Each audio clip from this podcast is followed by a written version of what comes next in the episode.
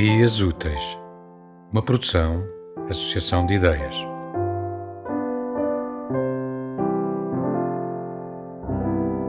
Just because a ladder doesn't reply. I've always spoken to dogs and cats and birds and trees and flowers and even to insects like praying mantises that won't be tempted to bite or sting me. Greeting them makes me feel as if I'm part of a friendly world, even if I'm not. And I find it impossible to believe that it does them any harm. Unless I were to tell a long and boring story, of course, no one, not even a ladybug, wants to be bored by a stranger. On occasion, I have also had conversations with walls and chairs and tables. When I engage them in a chat, I may be crossing over into the land of lunacy, but who can say for sure? Just because a ladder doesn't reply doesn't mean it isn't listening. I notice I talk less to animals and plants and inanimate objects these days, however. The mask stifles the urge. Perhaps in compensation, I find that I talk a lot more to them in my mind. And I send out messages of greeting and good health to everyone I see who's wearing a mask. I'll refrain from telling you what I say in silence to those who refuse to wear masks, but it isn't very nice.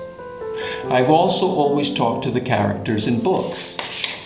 Yes, I've told Hester Prynne that she had the ill fortune to be born too early, and thanked Boo Radley for saving Scout, and asked Medusa how in God's name did she end up with winged venomous snakes for hair.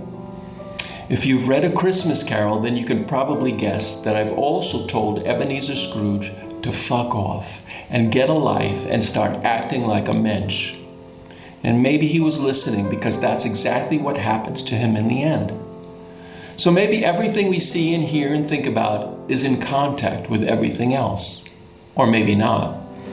It doesn't really matter because I'm 65 years old now and I don't really believe I'll ever know for sure.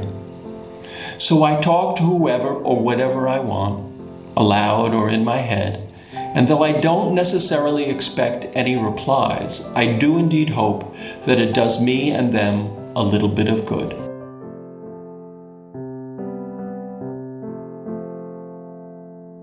Tema musical original de Marco Figueiredo, com voz de José Carlos Tinoco. Design gráfico de Catarina Ribeiro. Consultoria técnica de Rui Branco. Concessão e edição de Felipe Lopes.